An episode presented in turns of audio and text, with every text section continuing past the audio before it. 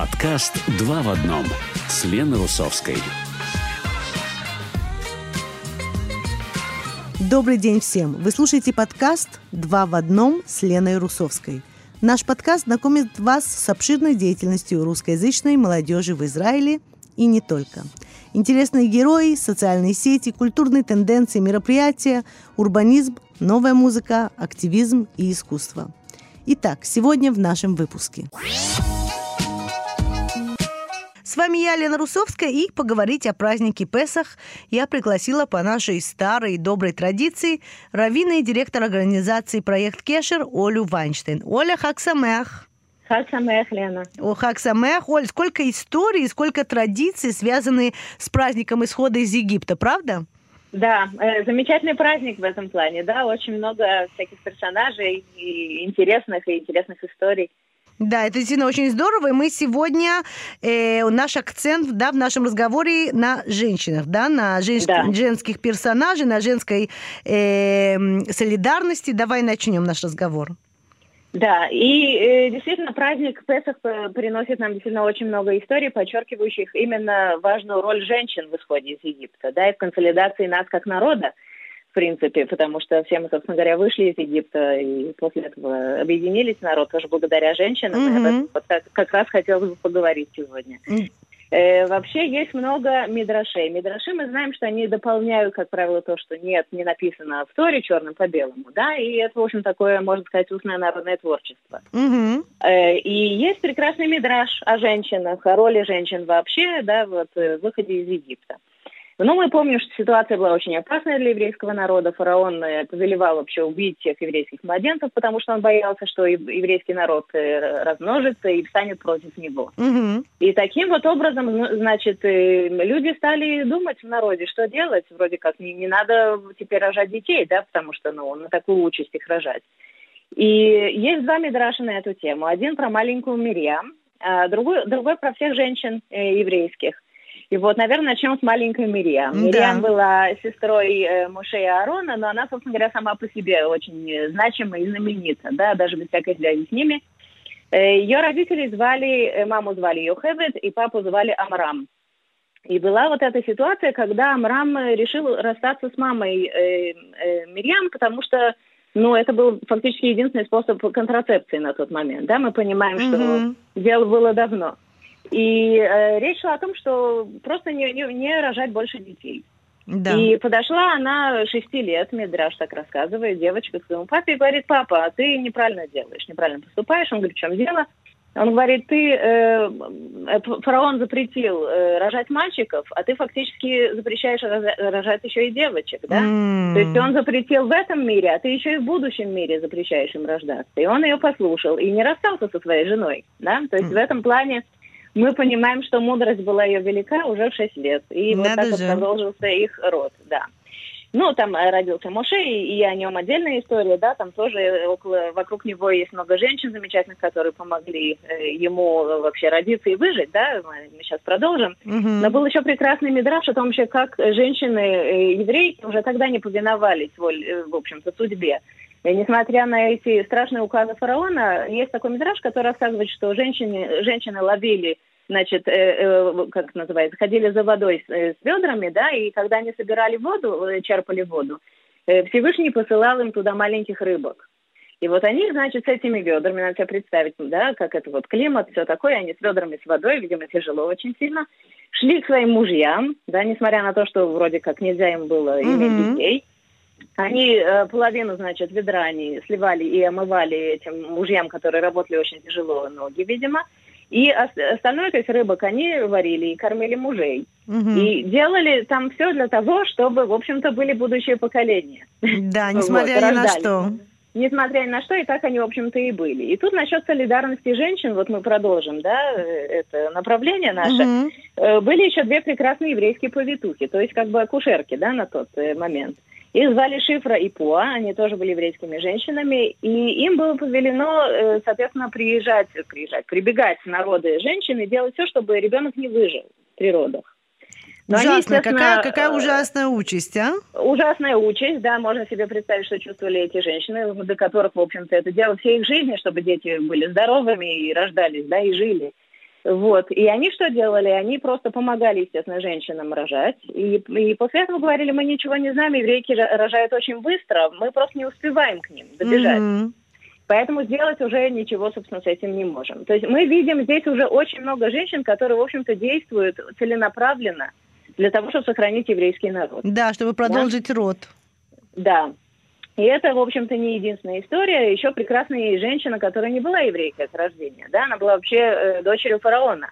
По одному из э, источников ее звали э, Батя, то, то есть Битья, да, это уже такое э, позднее, видимо, добавление. Но, в общем, она была дочерью фараона.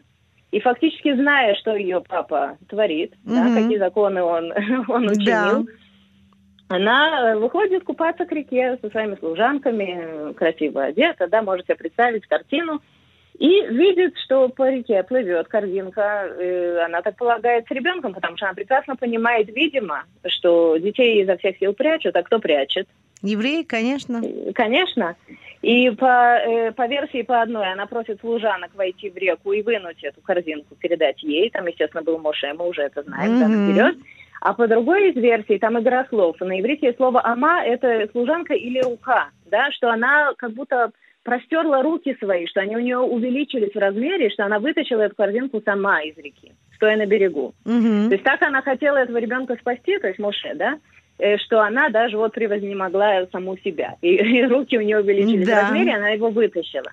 Теперь можно себе представить женщина, да, которая, в общем-то, не правит, правит ее отец, она живет при дворце при нем и должна подчиняться его указам. Угу. И она берет, видит ребенка в корзинке, которому было, ну, там, допустим, сколько-то месяцев, сколько она могла его прятать, его мама Йохевет. Э, за ним все, всю дорогу бежит эта маленькая его сестра Мирьям, чтобы последить, что он как бы дошел до, до нужных рук. До нужных рук, действительно. Э, да кто бы знал, вот. что это до рук э, э, дочери фараона. Вот именно. И э, принцесса прекрасно понимает, кто у нее в руках. Да? Mm-hmm. То есть тут двух мнений быть не может. Она не была так наивна, жила в своей стране, знала, чем занимается ее папа. И подвигает к ней маленькая девочка. И вот по поводу сотрудничества женщин, да, кстати, сейчас вот. Э, девочке было, вероятно, меньше, чем 12 лет, потому что 12 она была бы уже женщиной, да, судя по э, э, значит, нашим источникам, рано очень созревали и рано выходили замуж. Угу. И эта девочка совершенно смелая и совершенно отважная, на мой взгляд, если ей даже было 10 лет, может быть, 8, мы же не знаем, да, она подходит к незнакомой ей женщине, которая принцесса, она прекрасно видит, на фоне чего эта принцесса стоит и говорит ей, а хочешь, я найду ему кормилицу? Вот. Да, есть, чудо э, такое. И совершенно чудесным образом находит ему свою, его же маму, да, Йохевет, их общую маму, и эта кормилица, соответственно, мама кормит его три года. Ну, мы так э, полагаем, потому что, в общем-то, кормили примерно столько времени грудью, да. На тот момент не было семилаков и других да. смертей, поэтому, в общем-то, Да, другие времена были в то время в Египте. Вот. И мы видим, как женщины, в общем-то, разных народов, да, объединились во имя спасения жизни вообще еврейского народа в частности, но вообще спасение жизни в целом. Угу. То есть какова вообще роль, как это, э, я даже себе представить не могу, как она этого ребенка растила при дворе, как она рассказала фараону, кто он вообще. А, То есть как фараон Оль, это все не понял. Да, Оля, я хочу тебя спросить, а есть какие-то объяснения, вот почему она спасла этого ребенка? Ну, видимо, вот э, она была такая праведница, то есть она mm в, в, в дальнейших историях, вероятно, мы ее практически всю прогиюрили уже, да, уже уже приняли за свою, но, в общем-то, видимо, были хорошие люди всегда, и вот эти все мидраши, они хороших женщин. Да, то есть она хотела спасти этого ребенка, то есть действительно у нас есть Мирьям, и есть э, мать Муше Йохевет, и две повитухи, и дочь фараона тоже ее имя, Батя, да. я тоже этого не знала, ты знаешь? Да, Батья, да, то есть угу. дочь Всевышнего. Ну, в общем, да, и есть вот эти женщины, которые, несмотря ни на что, ловят эту рыбу, да, и ходят, несмотря на свой страх и риск, и кормят этих мужей все равно беременью для того, чтобы сохранить жизнь вот э, народу. Да. То есть можно себе представить только. Угу. Вот. Но роль Мириам здесь у нас э, не останавливается, она развивается и дальше, потому что Мириам растет, и, в общем-то, она чем старше становится, тем опытнее, и тем более она становится лидером еврейского народа. То есть она Моше уже спасла. То есть фактически можно сказать, что выход из Египта, мы выходом из Египта мы обязаны ей, да? Да. Устроила Моше как только она могла, наилучшим образом. Он был образован, прекрасно знал э, язык. Он частично, вероятно, общался со своей семьей, потому что до трех лет он там рос. То есть его кормили там, дома. Он знал частично, видимо, язык и традиции своей семьи знал. И, в общем, как-то был, был, была связь, но не было идеологии. То есть идеологию эту тоже она возвращает ему, э, э, встречаясь с ним каким-то образом, да, потом... Э, Что ты имеешь в виду, не было идеологии? Ну, то есть он, вероятно, не чувствовал себя евреем внутри, да? То есть он рос как египтянин. Ну, Моше, да. да. Ну, в общем-то, как-то она вот это именно то, что она не бросила его, а все время поддерживала с ним связь, видимо. И показывала ему, как еврейский народ страдает, и он сам это видел, в принципе, mm-hmm. да. Это дело означает тем, что он просто убивает египтянина, который, да, там издевался над евреем. То есть просыпается медленно, наверное, просыпается в нем вот эта идеология, ну и, соответственно, Бог ним начинает разговаривать, чтобы он вывел, в общем, евреев из Египта. То есть а можно сказать, и... что Мирьям как-то привила э, Моше вот это чувство принадлежности да, к народу? Да, некий такой сахнут, как раньше у нас был, да, вот. Э, вернуть, в общем-то, людей в нужное русло, да, вот фактически это то, что она была единственным таким мостиком, который, в общем-то, соединял его и семью. И э, потом, соответственно, взрослеет Моше, Бог его назначает, э, значит, полководцем нашим, да, уже выдал евреев из Египта. Он берет своего брата Аарона, э, который непонятно, то ли он родился после него, то есть он не фигурировал до того момента. Mm-hmm. Э, в общем, их трое, в общем, Мирьям, Аарон и Моше. И они ведут вместе евреев из э, Египта. И вот, кстати говоря, на наш праздник, да, вот седьмой день Песаха, который мы будем сейчас отмечать, Э, когда море вот перед ними э, раскрылось, вот это чудо произошло, э, конница и египетского фараона этого, кстати, который его растил, и там всех его родственников и придворных, она, она тонет в море. Да. Да, и есть про это тоже, кстати говоря, фраза, что зачем вы радуетесь так сильно, что вы его перешли, это море, посмотрите, вот мои, мои деяния, мои дети, фактически, это Бог говорит, да, что угу. утонули, и, в общем-то, нельзя злорадствовать. Это тоже такая хорошая мысль. Ну, в общем, при переходе через море есть такой эпизод, когда Мирьям, сначала Моше поет песню вместе с народом, это называется «Песня моря», она одна из трех песен в Торе. И они благодарят, в общем-то, Бога за спасение, говорят, что вот конница фараона утонула, а потом написано, что Мирьям берет, причем написано сестра Аарона уже, мы же ее знаем саму по себе, да, непонятно, да. зачем это патриархальная рамка еще раз, угу. привязать ее к Аарону нужно было, она берет тимпаны в руки, то есть такие бубны Мирьям, заток Мирьям на иврите называется, угу. и э, пускается в танец с женщинами, да, и они празднуют вот это, это избавление, этот выход, и все замечательно прекрасно, и они поют часть вот этой песни, более-менее короткую такую часть, естественно, потому что большую часть поет Муше. И, в общем-то, еврейский народ спасен, и э, всю дорогу сопровождает его Мирьям. Э, Моше, она, в общем-то, советует э, разные вещи, она идет с ним, она его подбадривает. Когда она болела проказой, весь народ ее ждал. Они mm-hmm. ждали, когда она выздоровеет, и, и после этого двинулись вперед.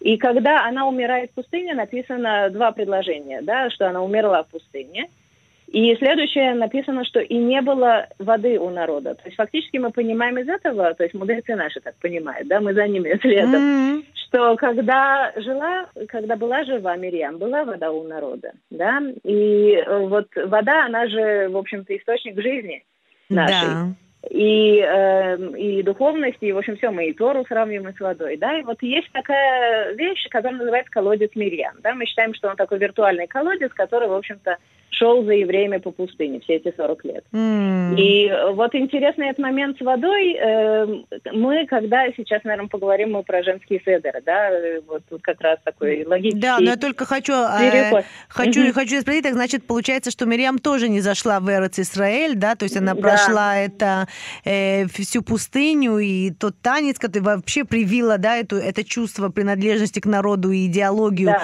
Моше, но в Эрец Исраэль она тоже не зашла. Да, да, очень жалко, но так. Но, в общем-то, она, видимо, свою роль сыграла там еще. Да. Да, точно так mm-hmm. же, как и Моше сам не вошел. Ну да, ну э, да, конечно.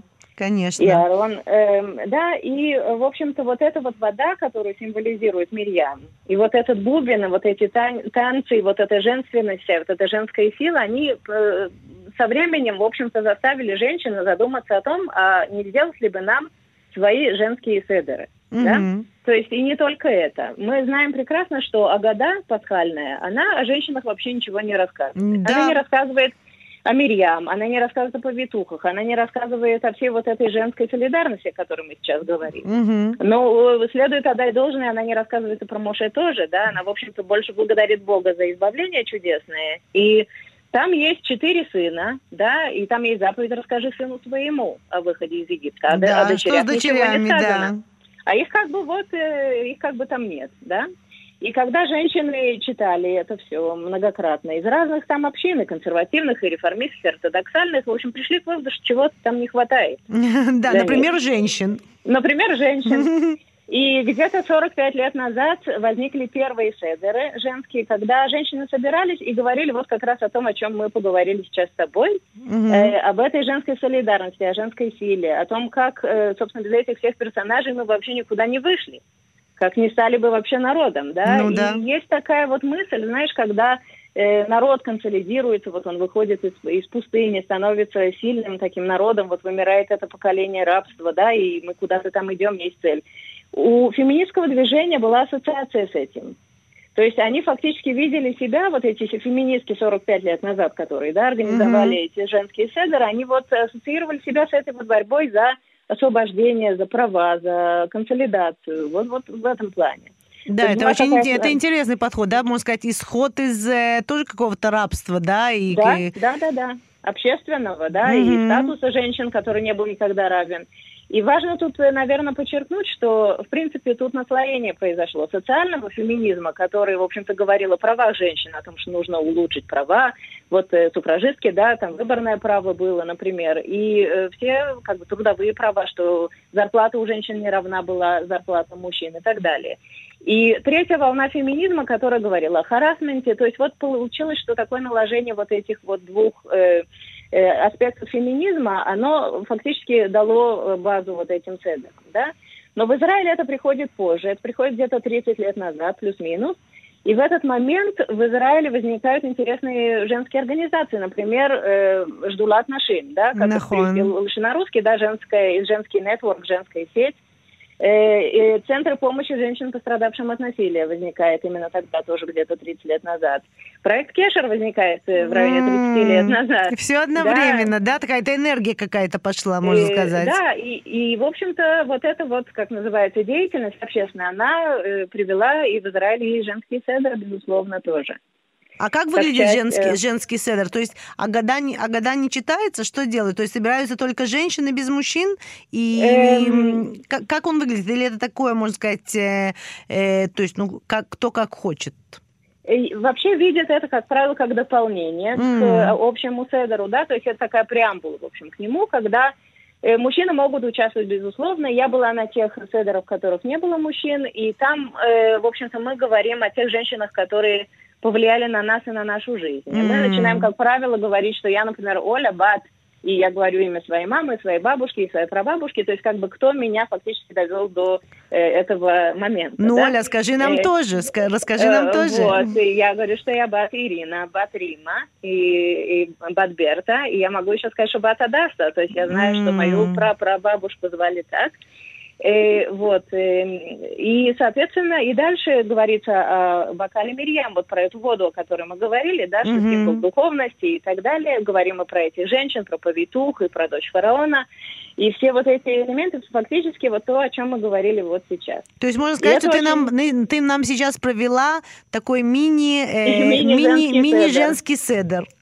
Да, можно и так сказать. Дело в том еще, что очень интересен сам бокал Мирьям. Мы на э, традиционном седере, на семейном, на, с друзьями, когда мы отмечаем, мы ставим обычно э, бокал пророка Илья. Да. да. То есть мы э, фактически говорим о том, что мы ждем избавления, что это вот геула мы на иврите называем, угу. да, э, вот это вот и ставим этот бокал с вином. И очень часто вот после этих женских седеров люди стали добавлять бокал с водой и называть его бокал Мирьям. Ой, это как, какая красивая традиция. Э, да, и что интересно, что вот после бокала пророка Илья, как бы у нас мы так не делаем, да, но есть те, которые выходят, открывают дверь своей собственной квартиры и говорят фразу на иврите «шпох хаматхала гоима», которые, в общем, были излей гнев свой на народов, которые тебя не, не, Угнетают. не, не узнали. Угу. Не узнали, да. То есть фактически это такая, как это называется, сепарация, да. Есть вот евреи, есть не евреи, вот нужно на них, на этих неевреев излить гнев. Угу. Но на минуточку не все не евреи, а не египтяне, которые, в общем-то, угнетали еврейский да. народ. совсем наоборот, да, и мы, такие фразы у нас не говорятся, естественно, но вот про Космирьям наоборот, что это объединяет и что это именно привлекает внимание к тому, может быть, что мы э, что мы часто не видим, да, положение женщин в обществе и так далее. Это очень красивая традиция, Оль, ты знаешь, очень красивая. Да. Я не слышала о ней еще. Спасибо, что ты нам о ней рассказала. Я хочу тебя спросить, вот да, э, действительно, mm-hmm. мы, мы часто говорим о том, что, э, ну как мы, мы не говорим, это есть э, традиция, это история, что праздник Песах это праздник исхода, свободы, свободы из рабства. Mm-hmm. Я хочу тебя спросить, вот ты также общественный деятель, какой, какой еще свободы не хватает в нашем обществе? Вот какая самая главная, может быть, такая херут, которой не, не хватает э, в израильском обществе на сегодняшний день? И, да, кстати говоря, Песах это именно вот такое хорошее время задать этот вопрос, потому что это время, когда мы говорим, что мы должны помнить, что мы были гер Берет Мицрай, да. да, что мы сами когда-то были э, пришельцами в Египте, то есть мы не были местными, у нас не было равных прав, у нас не было каких-то там э, социальных, может быть, привилегий, mm-hmm. да, которые есть у местного населения. То есть вот как раз время задуматься о тех, у кого их нет. В Израиле. В этом обществе, в Израиле, да. И посмотреть вокруг, и мы найдем таких людей очень часто. И сейчас вот как раз, когда вот происходит это время перемен, ну, наше общее, да, да, мы не знаем, как сложится наша жизнь, будем очень надеяться, что после Песаха узнаем, э, когда, в общем-то, есть надежда на какое-то изменение, что все-таки действительно права всех э, людей, у которых их нет, равных прав, да, mm-hmm. и, можно сказать, у женщин частично до сих пор их нет, и харасмент мы знаем, что он только растет, когда есть вот э, корона, да, да. И, э, и гендерное насилие, и мы знаем, что здесь есть люди, у которых нет гражданства, например, которые точно так же работают тяжело, как мы когда-то в Египте. Mm-hmm.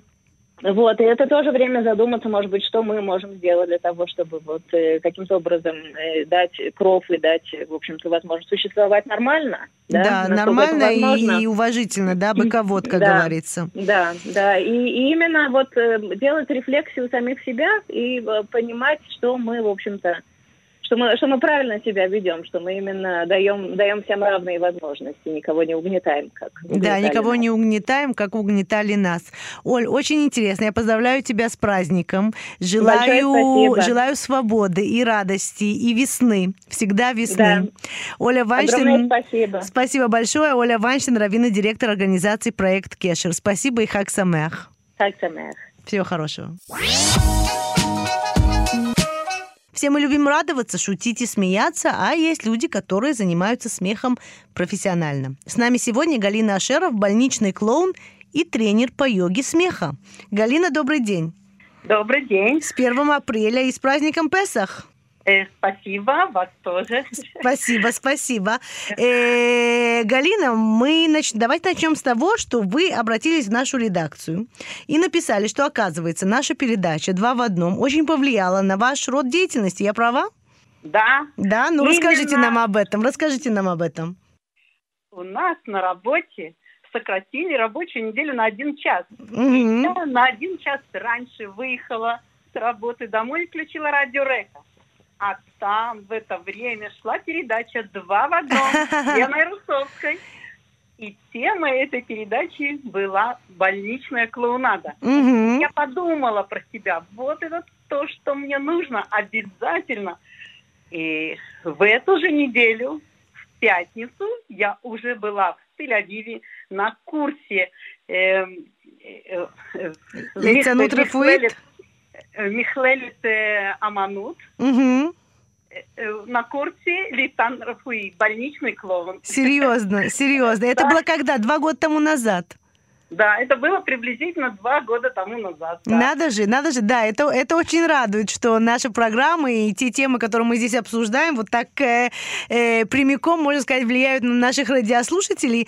Галина, ну расскажите нам, что такое э, больничный клоун? Я думаю, что большинство знают примерно, да, это клоуны, которые приходят в больницы, но чем это отличается от, так скажем, обычного клоуна? Что именно вы, вот, например, учили на курсах и как это проходит на деле?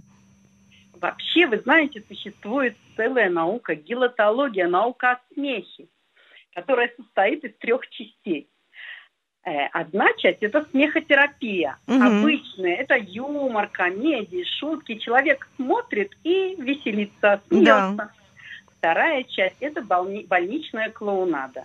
Это очень важно. Это когда клоун э, с одним человеком работает, когда э, клоун э, помогает улыбнуться человеку, который в этом очень-очень нуждается. Мгм. И третья часть – это йога смеха. Мгм. Это вообще уникальная методика упражнений, которая включает в себя упражнения из йоги пранаяма на глубокое дыхание Мгм. и смех без юмора и шуток. Но при этом наш мозг не может отличить, когда мы смеемся по причине или без причины. Да, то Не есть всегда. чисто, чисто биология не понимает это, да, организм не понимает. Он понимает, просто да. видит, как мышцы сжимаются, да, сокращаются, и вот так. И гормоны пошли, да, гормоны радости. Да, и гормоны радости, и вырабатывает наш мозг работает м, гормоны радости, эндорфины. Мгм. В результате, когда мы занимаемся йогой смеха или вызываем улыбку у человека, ну, который находится не в очень здоровом состоянии, в любом случае вырабатываются эндорфины, и гормоны радости. И человек становится счастливее и э, веселее, добрее. Ну, в общем, как-то Ну так. да, и все переносится, все переносится легче. Галина, ну я хочу вот вас спросить. Во-первых, вы волонтер, да, вы занимались э, и занимаетесь больничной клоунадой как волонтер. А как это проходит? Вот да, человек попал- попадает в больницу. Сейчас вообще, конечно, такое творилось в пандемию. Нету настроения. Как можно рассмешить, как можно э, принести человеку радость, да, вот в такой ситуации, ребенку? То есть как, как- какая методика? Э, Смотрите, мы приходим к ребенку в определенном образе. И этот образ уже вызывает улыбку и даже смех. И очень часто приходится даже эм, э, веселить родителей, взрослых людей, Мгм. для того, чтобы... Потому что если ребенок болен, то и родитель находится в стрессе. Конечно. И, э, а так как улыбка и смех – это и эндорфины, гормоны радости – это против стресса, это э, антистресс. Мгм. Поэтому мы создаем всем своим образом, своим поведением, своими танцами. У нас есть игрушки, которые нам помогают М. э, вызвать улыбку у детей. Мы начинаем с детьми играть. И, ну, всякое бывает. Иногда дети не хотят играть, и тогда мы не играем. Тогда мы просто отходим. Как интересно. А взрослые, а взрослых тоже, да? То есть это не только клоуны для детей, да? То есть с взрослыми вы тоже проводите такие практики в больницах э, Э, и так со далее? взрослыми в хостелях э, мы проводили занятия в хостелях. Они были очень-очень рады. И Мгм. мы с ними пели, и танцевали. И Как в здорово. определенных образах. Это очень помогает улучшить уровень их жизни, качество жизни. Да. Не уровень, качество жизни. Вот это правильнее сказать. Качество жизни, точно. Галин, а как вы, а почему именно это, да? Ведь можно стать волонтером, там, я не знаю, с животными пойти позаниматься или в какие-то организации пойти э, стать волонтером. Почему вот именно что-то, что связано с клоунадой, так вам запало э, в сердце, что несколько дней после нашей программы вы уже начали э, это изучать? Вы знаете, я хотела что-то делать как волонтер. И, и почему-то я именно хотела это делать в каком-то лечебном заведении. Потому что когда э, я находилась со своими родителями в больнице Сорока, я понимала, что это просто необходимо туда внести немножко позитива и хорошего настроения, потому что все очень уныло, и все Мгм. находятся в стрессе там. Конечно. И я даже на самом деле думала, что, наверное, буду по пятницам и субботам ходить, э, подавать еду людям, раздавать ее. Но э, этому тоже надо учиться, потому что это очень-очень важно э, правильно подойти к человеку, который находится в стрессе, правильно поднести, правильно показать, э, что ты нуждаешься в этом человеке, что Мгм. он тебе не безразличен, и, и самому получить удовольствие от отдачи, Да, понимаете? Этому надо конечно. учиться. И вот как раз я пока думала, чем бы мне таким заняться, и вдруг вы тут мне подсказали. Ну, как, как здорово получилась, да, такая судьба. И вот вы, э, вы нам рассказываете об этом в нашей программе. Это очень трогательно и очень здорово. Галина, а вот какое ощущение у вас, да? Вот вы приходите, да, люди такие угрюмые, конечно, стресс, э, тяжелые ситуации, и у вас получается э, принести им радость, да? То есть у вы, наверное, тоже выходите как в облаках, да, такое ощущение? Я выхожу очень уставшая и очень счастливая. Мгм. и люди э, говорят такие отзывы. Они говорят, что э, вы просто на одном уровне с врачами для нас. Что вы находитесь. говорите? Потому что, да, вы несете нам хорошее настроение и эмоциональный подъем. И это очень-очень важно, потому что эмоции, они имеют большое значение для здоровья. Чем человек веселее, позитивнее, тем э, он здоровее. Мгм. Вот это Да, это Так. точно, это точно, это, это классно так нести э, радость и смех людям. Давайте поговорим немножко о йоге смеха. Вот что это такое, как это практикуется? йога смеха. Мы в связи с тем, что нам нельзя было собираться во время пандемии в группы, и мы в Зуме открыли школу под названием Липсхок Баошер. Я счастье. Да. Эта школа мы открыли вместе с моей подругой детства, с Лилией Щегол из э, Арада. И у нас много людей занимается разного возраста и, э, и из разных стран. У нас из восьми стран люди занимаются йогой смеха. Что вы говорите? Да, и йога смеха это, э, это уникальная методика, которая родилась в Индии. И создал ее доктор, врач специальности, который очень хорошо знает физиологию человека. Мгм. И он считает, что это методика упражнений на глубокое дыхание с насыщением человека кислородом.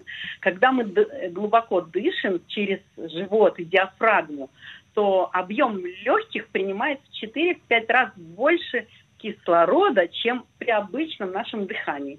То есть это методика дыхания, глубокого дыхания из йоги пранаяма Мгм. и смех, без юмора и шуток, как я уже говорила. А как Она вызвать, сможет- а как вызвать смех? То есть просто вот так вот смеяться, да, или думать о чем-то смешном? Как это получается? Мы делаем специальные упражнения. Мгм. И, и, и под действием этих упражнений мы смеемся. И, а вы же знаете, что смех это как вирус. Он, Да, это точно. Он переходит от одного человека к другому Мгм. благодаря зеркальным нейронам. И очень быстро во время наших занятий он превращается из смеха э, под действием упражнений в настоящий, в естественный смех. И таким образом мы смеемся, вырабатываем эндорфины, насыщаемся кислородом. Мгм. Эта гимнастика, она э, и профилактическая, и лечебная. Мгм. Вот. Мы смеемся даже одну минуту смеха во имя мира во всем мире. Почему? Серьезно. И, и мы эту минутку тормим э, людям, э, мы сдаем эту минуту смеха. Мгм. Э, есть специальный сайт, куда мы ее записываем и сдаем. Может, как кровь сдаем. Серьезно. Да. И потом эту минуту смеха показывают людям в хостелях, э, лежачим больным, которые хотя бы зрительно видят человека смеющегося и тоже улыбаются. Им это поднимает настроение. Им Галин, это поднимает, это, это такая прекрасная идея, очень здорово. А как вас найти, если кто-то хочет присоединиться вот на этот тренинг, на эту гимнастику, на, к этой йоге смеха? Да, я вам сейчас, э, можно я вам телефон скажу, по которому Пожалуйста, ну это все радиослушатели Можно наши сейчас услышат. очень здорово. Давайте. Э, Значит, так, телефон 050 655 1596. Лилия. Мгм.